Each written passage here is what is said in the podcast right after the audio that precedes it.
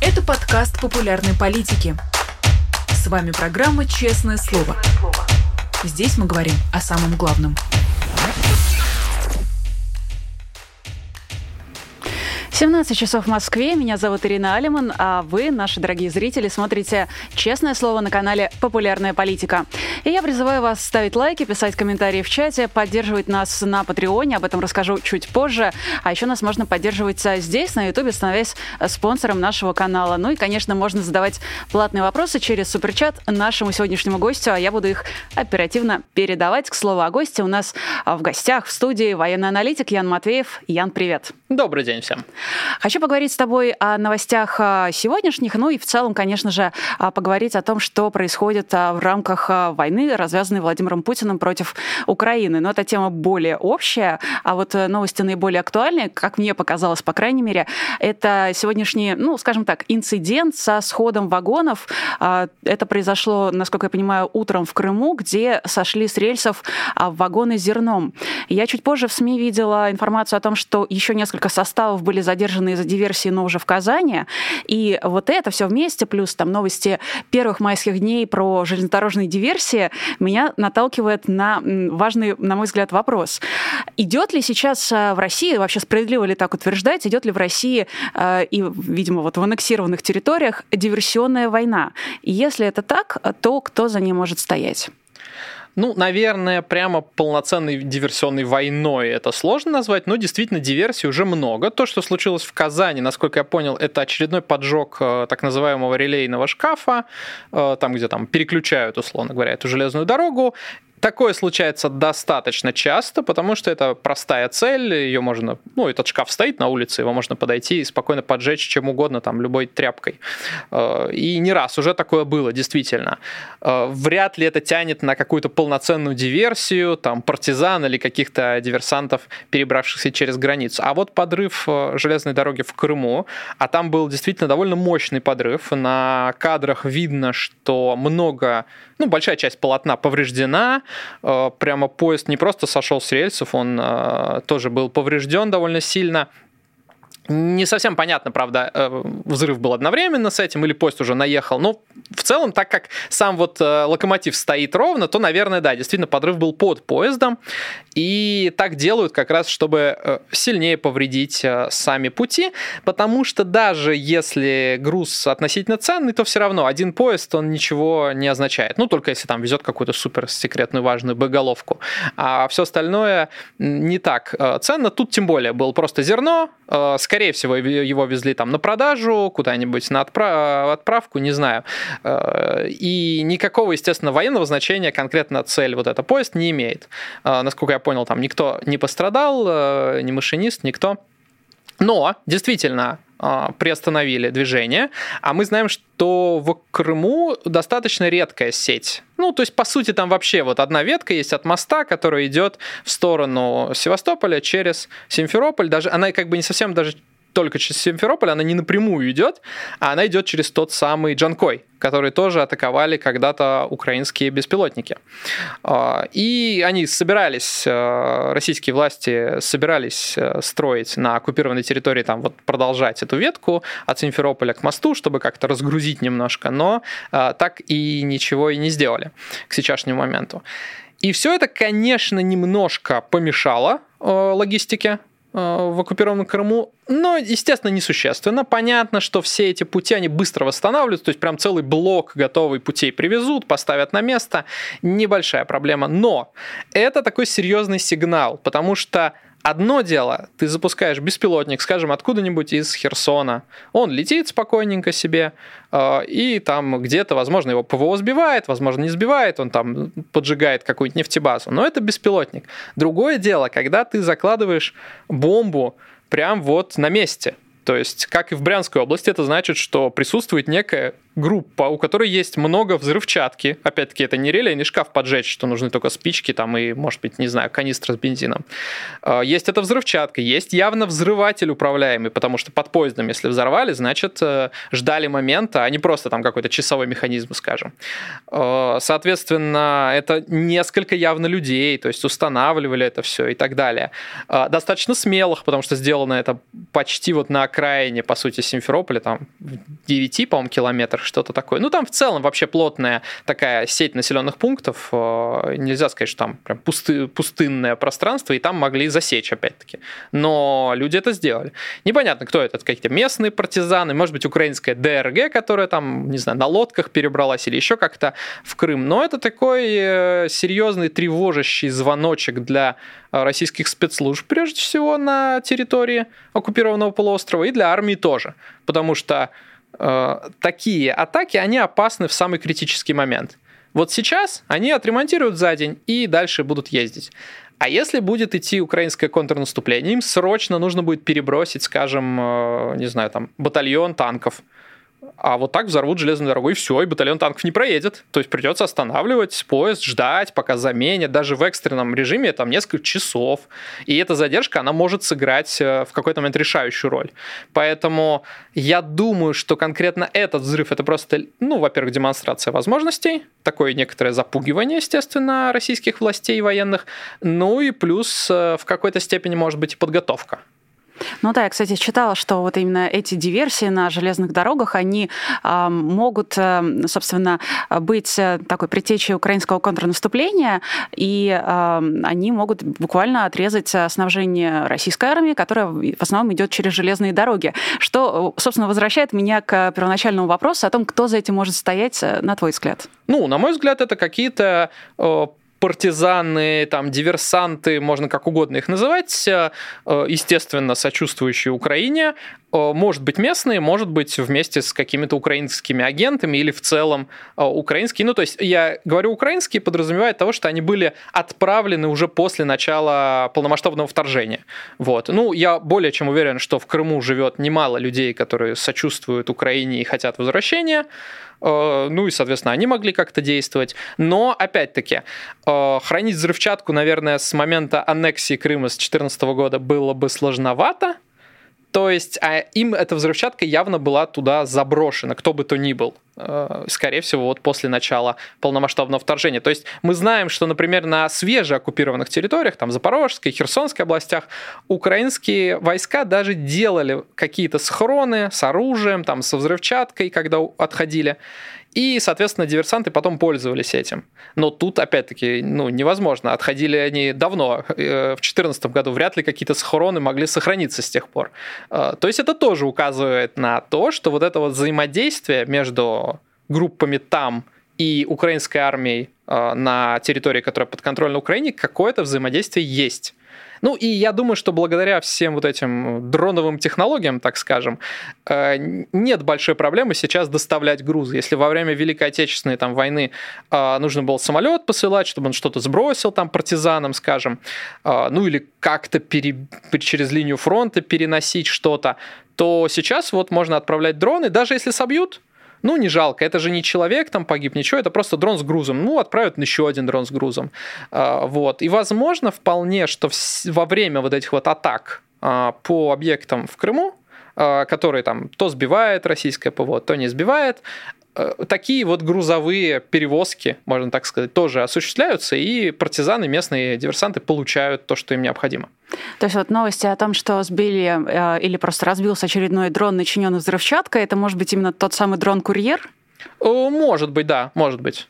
Угу. Ну, то есть, э, э, естественно, не раск... я думаю, ну, может быть, когда-нибудь мы увидим какой-нибудь такой пример э, вот этого дрона. Но в целом, если бы, скажем, э, меня спросили, как можно доставить вот такой груз, то, конечно, дрон это самое э, возможное. Второй вариант, наверное, привести с территории Российской Федерации. Мы знаем, что целый грузовик с взрывчаткой на мост пропустили. Возможно, если нужно что-то поменьше, это легче спрятать, и можно даже так провести. Э, ну и третий третий вариант, конечно, через, собственно, оккупированные территории, я думаю, тоже можно, потому что мы знаем всех этих российских охранителей, они не особо бдительные, на самом деле, при любых практически обстоятельствах, поэтому я допускаю, что они могли бы ну, там, не особо досматривать какие-то машины, может, там взятки, еще что-то, и спокойно это все провозится. Слушай, а если мы из а, вот этого уравнения, в котором у нас есть несколько вводных, а, это как раз диверсии а, с начала мая в там, Брянской области и так далее, вот в Казани, например, ну, будем рассматривать их в том числе. Из этого уравнения мы уберем Крым и будем рассматривать только то, что происходит на территории э, конвенциональной Российской Федерации. Является ли для нас хорошим знаком тот факт, что в России может действительно начаться вот такое партизанское движение? Ну, как гипотезу давай это рассмотрим. А, является ли это хорошим знаком? Ну, э, с общечеловеческой точки зрения, любая война и ее эскалация это знак не очень хороший, э, без сомнения. Но также мы понимаем, что все военные адекватные методы, которые приближают э, поражение Путина и его армии в войне, это в целом хорошо, потому что э, чем дольше идет война, тем больше э, будет э, трагедий, естественно, и Владимир Путин сам не остановит войну, а кроме него э, ну, естественно, он управляет этим всем, то есть без его приказа российская армия не остановится. И, соответственно, если он там не умрет или его кто-нибудь не убьет, то они будут воевать, пока не проиграют, скажем. Соответственно, весь цивилизованный мир должен как бы рассчитывать на то, что, ну и как-то содействовать, видимо, а, тому, чтобы российская армия э, в этой войне проиграла и война закончилась. А, соответственно, с этой точки зрения, безусловно, любо, создание любых проблем для а, российской армии и российских силовиков – это хорошо. А это приближает, соответственно, поражение путинской армии в войне. Э, вот так. Ну, естественно, э, сложно, наверное, э, одобрять какие-то теракты против невоенных там объектов, людей тем более. Но если, повторюсь, работают именно военные методы, а, например, подрыв железной дороги, по которой могут перемещаться военные грузы, это, ну, вполне себе, можно сказать, военная цель то как бы да, это вот такие, так вот идет война. Да, тут не поспоришь. А, раз уж ты заговорил про Владимира Путина, а, я на прошлой неделе видела сразу несколько лонгридов а, о том, что происходит в его голове, как это проявляется на публике и как это можно трактовать. Вот тут Татьяна Становой вышла статья о том, что Путин в домике, назову это так, устранился от всевозможных стратегических решений, заявлений и даже о войне ничего не говорит. А у Сергея Смирнова из «Медиазоны» вышел ролик о том, что Путин устал от войны. Мне больше всего понравился, понравился понравилась статья а, колумниста «Нью-Йорк Таймс» а, Томаса Фридмана под названием «Владимир Путин – самый опасный дурак в мире». А, в целом статья хорошая не только своим названием. Следишь ли ты за странным поведением собаки ночью и что об этом думаешь? Я про Владимира Путина, да? Да, да, конечно. Э, то, что он устранился, это абсолютно заметно. Он вылез ненадолго на парад и спрятался обратно. Э, многие там видео, которые показывают, я думаю, что часть из них это явно консервы. Э, он всегда так делает во время каких-то проблем, и, видимо, сейчас он считает, что есть реальные угрозы. Ну, то есть, понятно, была атака на Кремль, и наверняка это его сильно взволновало, но все уже, по идее, прошло, и как бы он мог бы вылезти, но, видимо, он тоже придерживается мнения, что украинское контрнаступление будет скоро и, соответственно, несет большую угрозу. И в том числе с него спросят его сторонники, поклонники войны, дескать, а чего, а, Владимир Путин, ты так а, слаб и ничего не можешь. Вот поэтому он, вероятно, и прячется. Э, что касается того, что он устал от войны, ну, я говорил об этом еще, наверное, в прошлом году, что рано или поздно это, скорее всего, произойдет. Так было с Сирией, когда российская власть, российская пропаганда очень-очень была заинтересована в войне. Потом в какой-то момент ничего не поменялось, ну, то есть э, ситуация в целом даже была в пользу там Асада и э, российской группировки, э, то есть не было чего-то такого прям плохого, какого-то поражения, но внезапно стало все меньше и меньше Сирия попадать, и Путин о ней стал меньше говорить, и потом в какой-то момент вообще все прекратилось, и она выпала из э, внимания вообще всех, и, насколько я понимаю, группировка российская в Сирии все еще присутствует, но о ней вообще никто ничего не говорит. Вот. А, поэтому мне кажется, что именно потому, что Путин в какой-то момент просто устал. То есть ему нравилась вот эта вот э, война в Сирии, Э, в ней участвовать, рассказывать о победах, о том, как они там защищают мирное население и все такое. Э, ну вот надоело. И тут, скорее всего, тоже, в том числе потому, что нет никаких успехов. Нельзя просто все время триумфально выходить и рассказывать. Э, там Коношенко его палками гонят, видимо, чтобы это делать каждый день и рассказывать, как они там всех побеждают. Я не знаю, что, как, как, как его заставляют говорить тот бред, который он говорит, потому что, ну, я думаю, даже он не может не понимать, что это ну, абсолютный бред. Но вот Путин, видимо, не готов настолько сильно врать и боится даже, видимо, своих преданных сторонников, которые уже понимают, что все идет как бы совсем не так. Ну, то есть, когда у тебя взрываются да, железные дороги в России, когда у тебя горит купол Кремля э, и так далее, и так далее, когда у тебя авиация прячется по углам страны, чтобы к ней дроны не прилетели, когда флот жмется в порту э, и все такое прочее, и когда э, основные отчеты с фронта заключаются в том, что ура, мы снова отбили атаку украинских беспилотников, ну вот не кажется, что война идет успешно, и даже такой э, врун, как Владимир Путин, не может э, придумать какую-то картинку. Но, к слову, о его окружении, а, британская разведка поделилась докладом, в котором сообщает, что а, российские чиновники хотели бы уволиться, но им, бедняжкам, не дают. А, вот, точнее, это не совсем доклад, это сводка. В сводке, соответственно, британской военной разведки отмечается, что речь идет о региональных лидерах, силовиках и членах администрации президента. И, э, стало быть, многие официальные лица с большой вероятностью, говорится в сводке, относятся к войне скептически, а их работа в аппарате, где царит хаос, приводит их к стрессу. Что ты об этом думаешь? А, почему люди, которые а, остаются в вот эта бесчетная орда просто, да, чиновников, а, она все-таки продолжает оставаться на своих местах и ни шагу назад, ни в сторону не делает? Я думаю, что во-первых, тут э, причина этого всего это отрицательная селекция, то есть туда ну, все люди, которые могли уйти по каким-то адекватным причинам, они, скорее всего, уже ушли. Чубайс?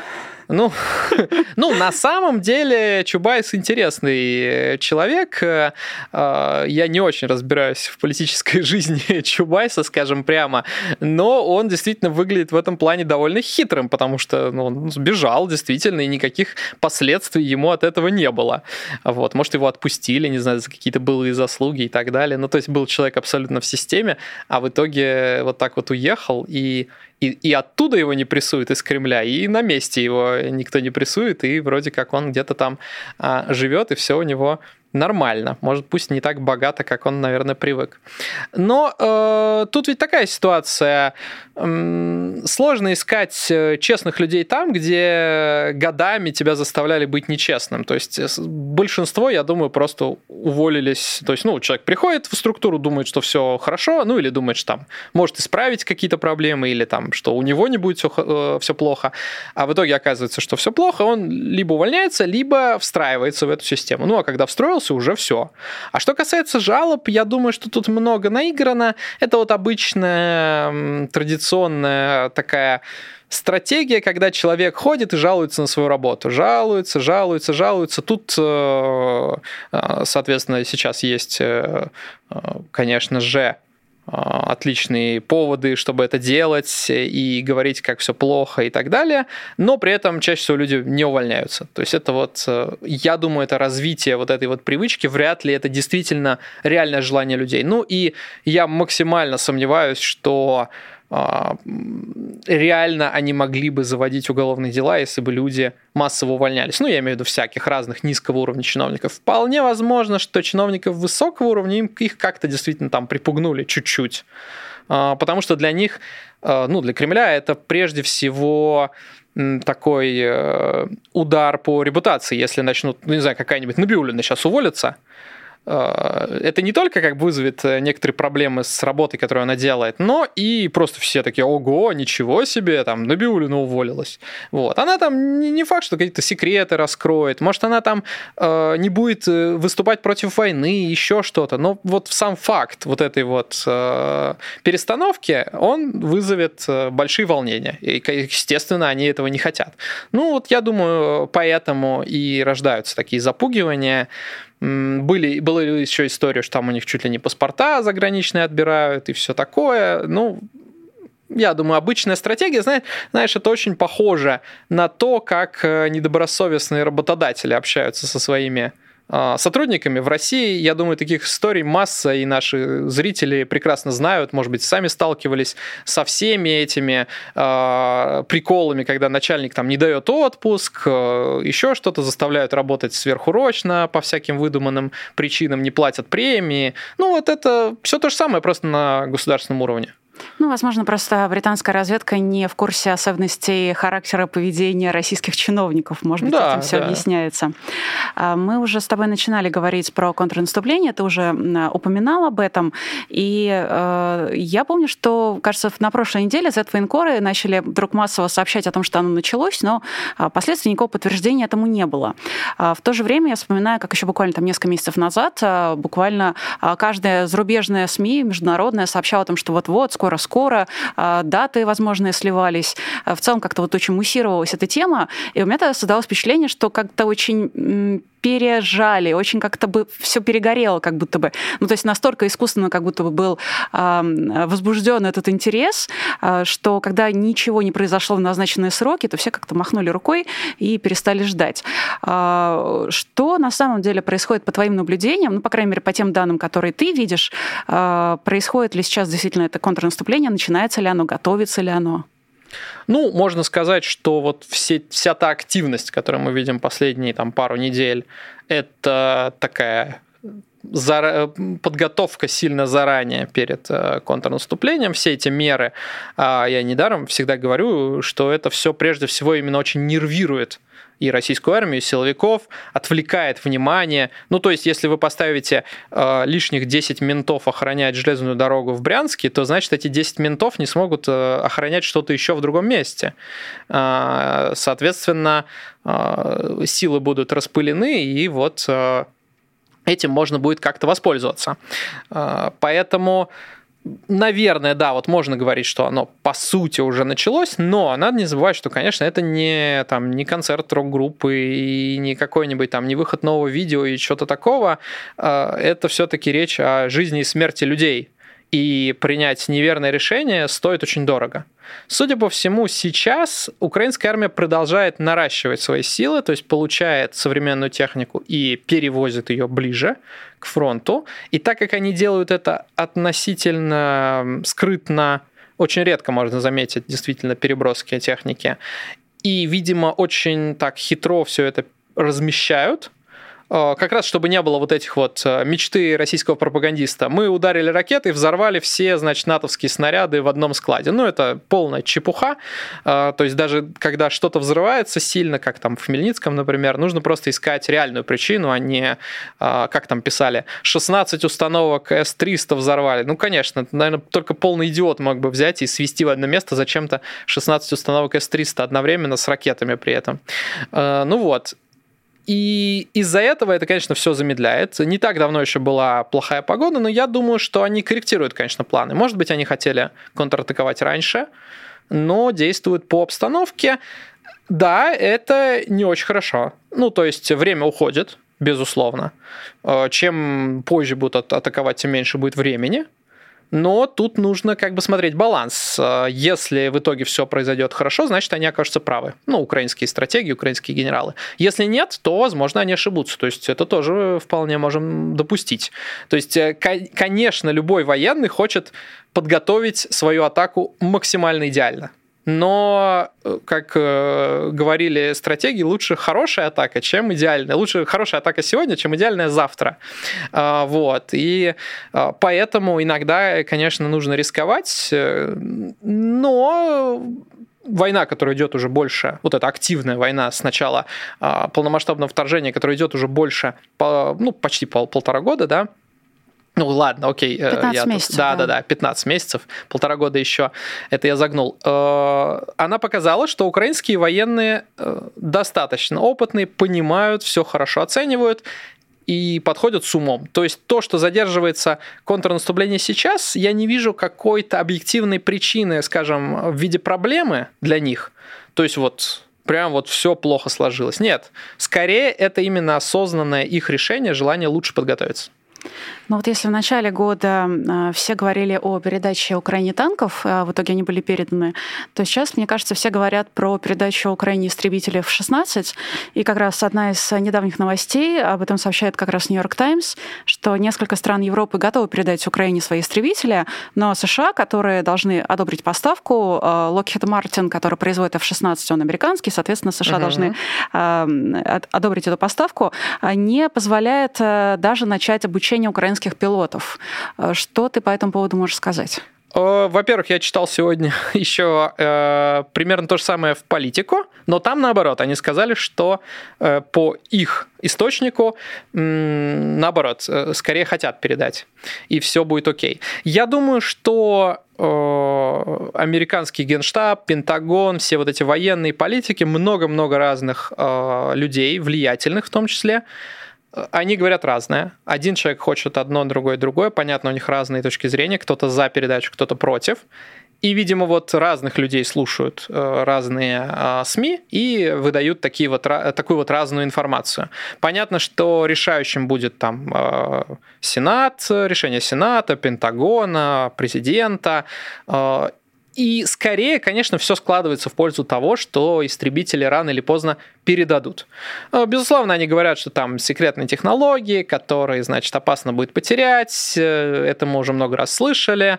Но э, я думаю, что в случае, как и с Хаймерсами теми же, не, таков, не так велик риск, что хотя бы один F-16 будет сбит, потому что, на мой взгляд, опять-таки, их нужно применять для ударов по наземным целям, а не для воздушных боев, для ударов с большой дистанции, там, где они будут плюс-минус в безопасности от российской ПВО, ну или хотя бы летать над своей территорией, то есть, ну, а, мы же понимаем, что система ПВО, она как бы не только над, над э, своей территорией действует, она может заглядывать как бы и во вражескую тоже.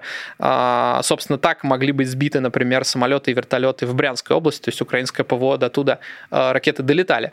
Ну вот, и в теории, если даже российское ПВО, скажем, стоящее там на левом берегу Днепра, собьет э, F-16, летящий над где-то там в районе Херсона э, или там возле Николаева, допустим, то он упадет э, сам самолет на украинской территории, никакие технологии не будут потеряны, все будет защищено. То есть можно же разные условия передачи создавать, например, там вот не, не залетать сколько-то километров ближе к фронту и так далее, как раз чтобы учесть вот этот вот момент, что если самолет будет сбит, то он точно упадет на своей территории и не будет захвачен. Э, поэтому я думаю, что они примут это решение, может быть, уже даже приняли, и действительно британцы делают э, вот эту вот школу, туда поставят э, там, тренажеры, и все, приедут наверняка американские, может, еще какие-то инструкторы, и все будет. Проблема просто в том, что уже 23-й год, и все это можно было начать делать раньше, а уже потом решать. Э, то есть, понятное дело, что у Украины дефицит пилотов, не так много летчиков, которых можно вот так вот взять, отправить, а поехали обучаться, глядишь, пригодится. Но казалось еще в середине прошлого года, что уже стоит начать это делать. Хотя бы нескольких пилотов обучить там, не знаю, 5-10 человек. Э, и сейчас можно было бы вопрос ставить уже просто, передать самолет или нет. Самолет-то несложно передать, его взял, привез, там, или он сам перелетел, э, построил некоторую инфраструктуру на аэродроме, тоже не так сложно это все. Ну, это деньги, но денег много выделяется э, на помощь Украине. Но зато уже вот те же самые ракеты Storm Shadow э, можно было бы запускать из F-16. И не только их, другие очень-очень разные боеприпасы. Там и джедам бомбы, и американские крылатые ракеты, и американские противорадиолокационные ракеты. В общем, очень-очень большой спектр вооружения этот F-16 на себе несет. Но вот сейчас мы находимся в той ситуации, когда Украина даже при всех вообще положительных решениях, она получит обученных пилотов и самолеты скорее уже в 2024 году война, скорее всего, в этот момент не закончится, ну, то есть к тому моменту. То есть это все равно будет полезно. Но, опять-таки, вот в этом э, контрнаступлении они, скорее всего, не поучаствуют, если только мы чего-то прям не знаем, такого вот секретного, и внезапно завтра увидим вот полеты в 16 над Украиной, и все такие, ого! Но маловероятно, что так произойдет. По-моему, Давид Шарп а, отмечал, что а, в рамках наблюдения вот за этой войной а, чаще всего о каких-то таких поставках мы узнаем уже постфактум. Ты наверняка с ним можешь не согласиться. Я скорее тут привожу в его аргументы в пример, что очень часто мы узнаем о таких вещах, когда они уже случились, а не в рамках анонса. То есть, может быть, э, есть какая-то надежда. Ну, э, я бы так сказал, о решении скорее мы узнаем mm-hmm. постфактум, потому потому что, ну вот о танках мы знаем уже давным-давно. Есть хоть один танк э, натовский, который уже воюет? Я не видел. Ну, то есть есть видео, как они вроде как по украинской территории едут или там их везут. Там БМП Брэдли тоже. Э, это даже не танки. БМП-то прислали и раньше, просто другие но тоже ни одной пока воюющей я не припомню. Уже ходят слухи, что там э, российские, там то ли дрон, то ли авиация уже где-то уничтожили Брэдли. Это возможно. В теории, если он использовался, ну, почему бы нет, это обычная БМП, ее можно уничтожить. Э, то есть она не какая-то сверхъестественная, естественно. Э, но вот те же Хаймерсы, да, сначала была информация про то, что их все-таки передадут, а потом они уже появились на фронте. Да, вот с этими ракетами Storm Shadow вышло чуть-чуть иначе. Они вот сообщили буквально за день до момента использования. Это хорошая тактика, Безусловно. И опять-таки в отношении таких ракет тоже, потому что если заранее прям сообщить, все, мы точно поставим, а ударить через там три месяца первый раз ими, то тогда российское ПВО могло бы напрячься заранее и подготовиться. Ну, в силу возможности, естественно. А тут вот совсем было неожиданно. Посмотрим, кстати, что дальше будет, смогут ли они как-то противостоять этим ракетам. Это тоже не какие-то суперфантастические ракеты, в принципе, такие обычные, ну, если можно считать крылатые ракеты обычными, да, э, в них нет ничего сверхъестественного, их в теории российская ПВО должна уметь сбивать, ну, в каком-то проценте, во всяком случае, пока они, как я понял, не сбили подтвержденно ни одной. И это большие вопросы вызывает, на самом деле, к российскому ПВО. Поэтому я думаю, что все равно будет очень много информации, и только потом уже истребители будут поставлены. Э, вряд ли тут могут какой-то сюрприз создать. Но если создадут, ну что ж, окей. Посмотрим. А, давай с тобой еще поговорим а, про Бахмут. Тут мой самый ненавистный спикер Евгений Пригожин а, сообщил о том, что армия России отступает на севере Бахмута. В свою очередь ВСУ сообщает о прорыве на западных окраинах. Как ты считаешь, как эта битва, уже многомесячная битва, сейчас будет развиваться? Я думаю, что Э, к сожалению, может быть, тех, кто поддерживает Украину и украинская армия, им придется все-таки украинская армия отступить из самого города, потому что уже совсем немного, небольшая часть а, городских кварталов остается под контролем ВСУ, и все идет к тому, к сожалению, что они покинут, ну, во всяком случае, вот эту жилую а, часть, жилые кварталы, скажем, там еще остаются как бы вот такие окраины, э, поля, там, ну, вот по которым дороги, дороги идут, в принципе, можно там э, создать позиции и, собственно, держаться буквально вот в считанных метрах от самой городской черты. А что касается флангов, действительно, украинские войска чуть их выравнивают. Это э, такое логичное решение для них, потому что там Э, стоят более слабые части, во-первых, российские, э, менее подготовленные, а во-вторых, там, в принципе, проще как-то атаковать, это не городская черта, там обычные тоже поля, луга, там речки всякие, в общем, мало населенных пунктов, и я думаю, что все вот к этому и придет. То есть фланги будут чуть-чуть выровнены. Вот эти вот выступы с юга и с севера, ну, с севера-запада, наверное, можно сказать, от Бахмута, они будут срезаны, но сам город окажется захваченным. А, и вот на, э, произойдет ситуация, когда вот такой будет баланс. А что дальше? Вопрос, потому что, ну, сложно предсказать, насколько российские войска смогут выдерживать эти контратаки по флангам. И ну, в теории, если они в какой-то момент сильно посыпятся, то вот они там недавно отступили там на километр, а могут и на 5, и на 10 отступить. А это уже угроза группировки, которая в городе находится. Потому что Бахмут это хоть и город, но он небольшой. Там, ну, несколько километров, то есть его пешком можно за пару часов, наверное, целиком пройти. А, да, даже меньше, может быть. Там у него в диаметре километров 7, наверное, если не ошибаюсь, э, там от края до края город. То есть это я веду к тому, что при суперудачном стечении обстоятельств для ВСУ, при серьезных проблемах у, российских, э, у российской армии на флангах, они действительно могут там за один день буквально окружить э, вагнеровцев, которые в Бахмуте. Ну, с другой стороны, вагнеровцы следят, я думаю, за этим. И они сами могут успеть выйти, опять-таки, дистанция небольшая, они просто пешком убегут и все. То есть, э, но тут еще надо понимать, что когда вагнеровцы захватят Бахмут, то тогда они наверняка часть войск поставят на фланге, плюс артиллерия. Вот то, что э, Пригожин в одном из своих обращений говорил, что э, значит, российская бригада отступает, а поддержать артиллерию мы ее не можем, потому что у нас не хватает снарядов. Но когда они захватят Бахмут, им снаряды будут нужны как раз только для этого. И тогда они могут э, попытаться прикрывать а, мешать э, украинскому контрнаступлению. Ну, то есть вот такая ситуация. Но я не думаю, что там возможно какое-то вот именно такое критическое окружение прямо вагнеровцев.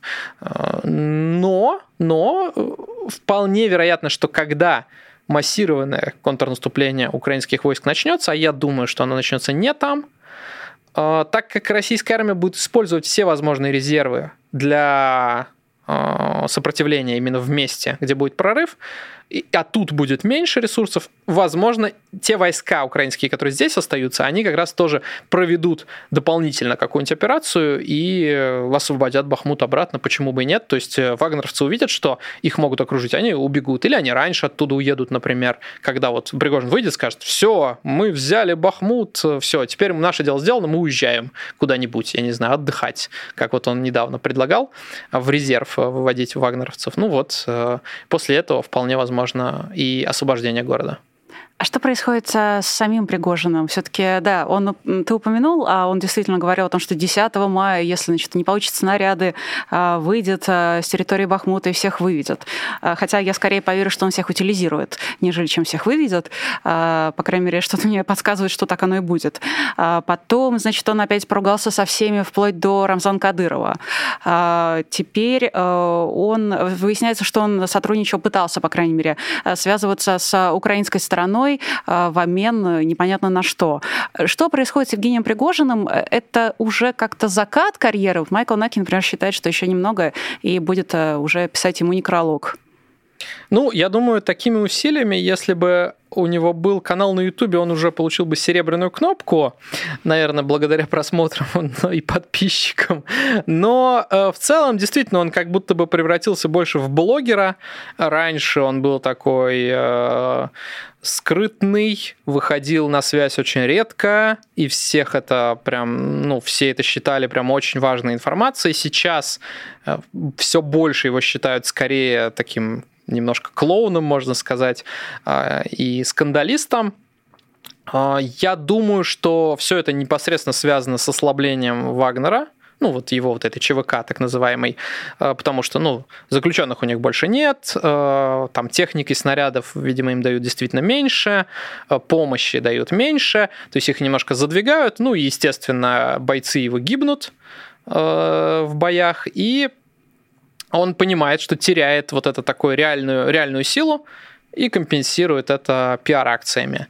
А, скорее всего так. Плюс он, а, я думаю, еще почувствовал, что сторонникам войны всяким вот этим вот Z-патриотам, так называемым, нравится его риторика. Ну и понятно, что у него такая очень простая риторика, значит, э, генералы э, все просрали, а я один молодец.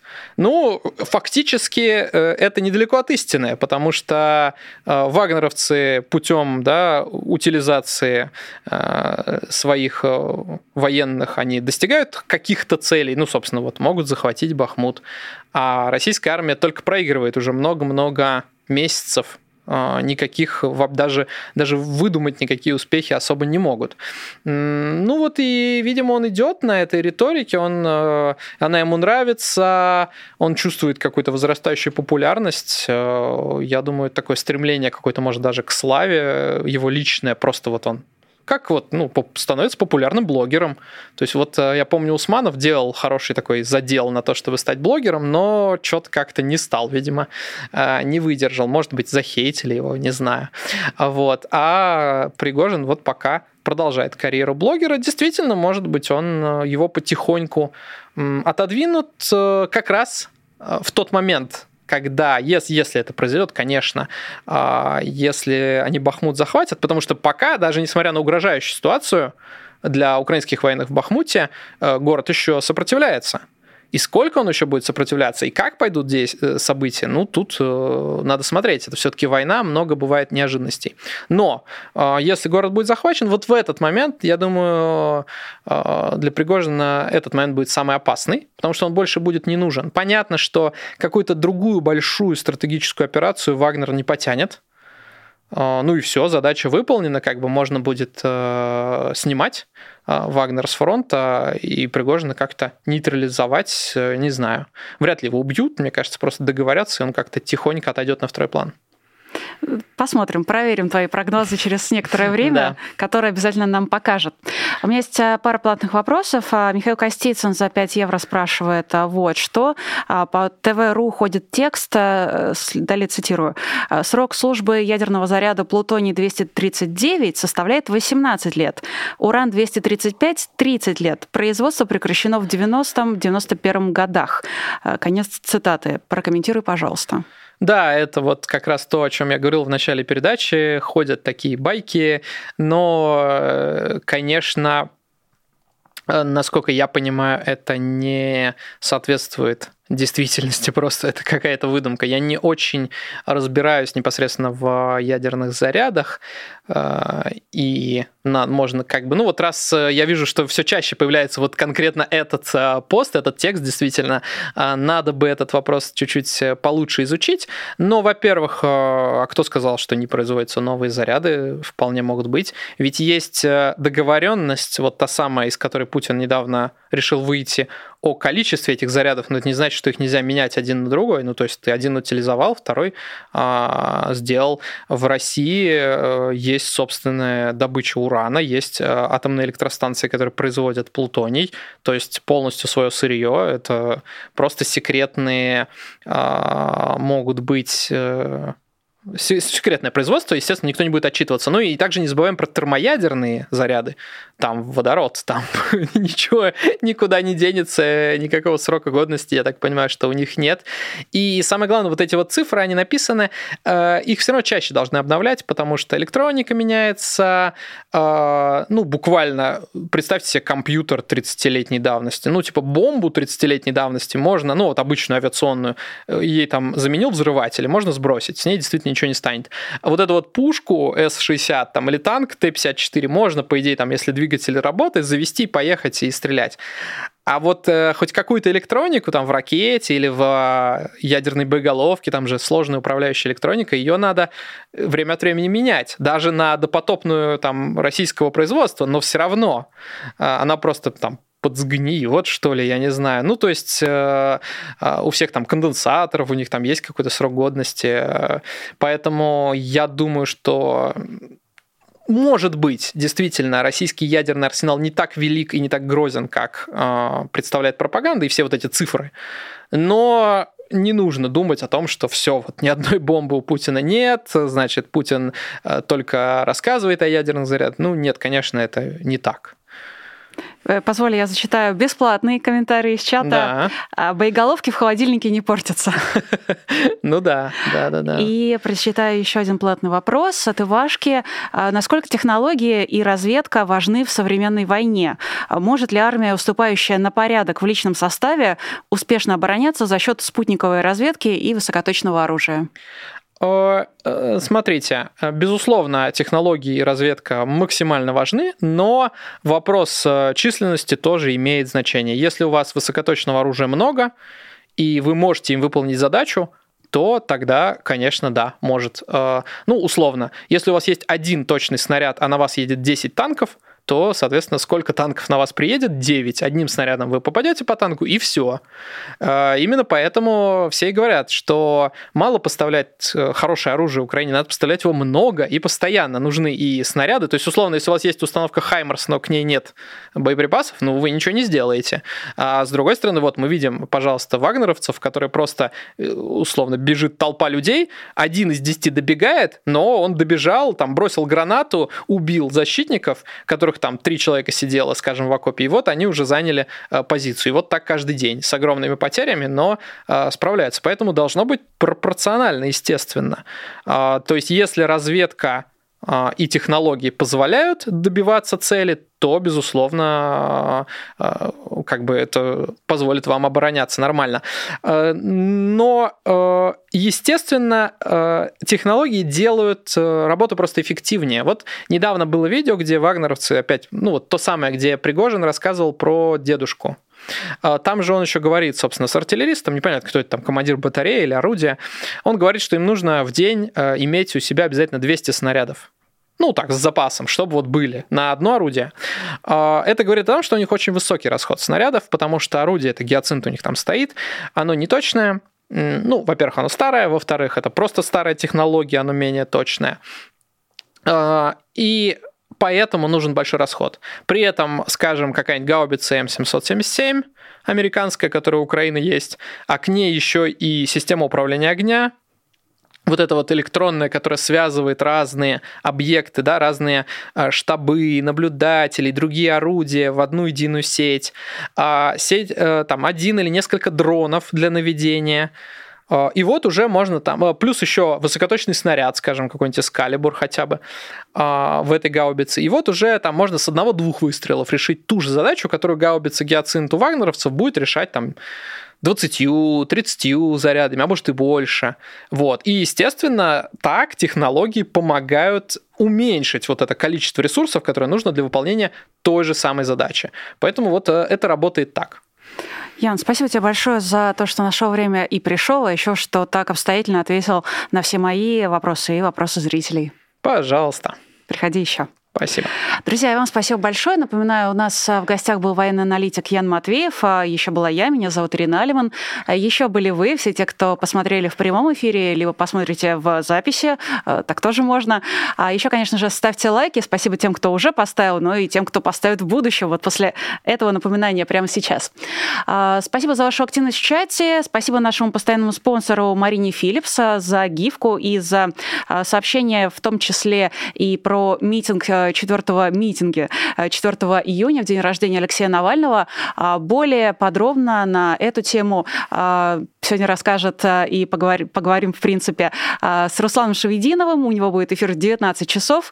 Тема нашего честного слова предполагала все-таки более военную тематику.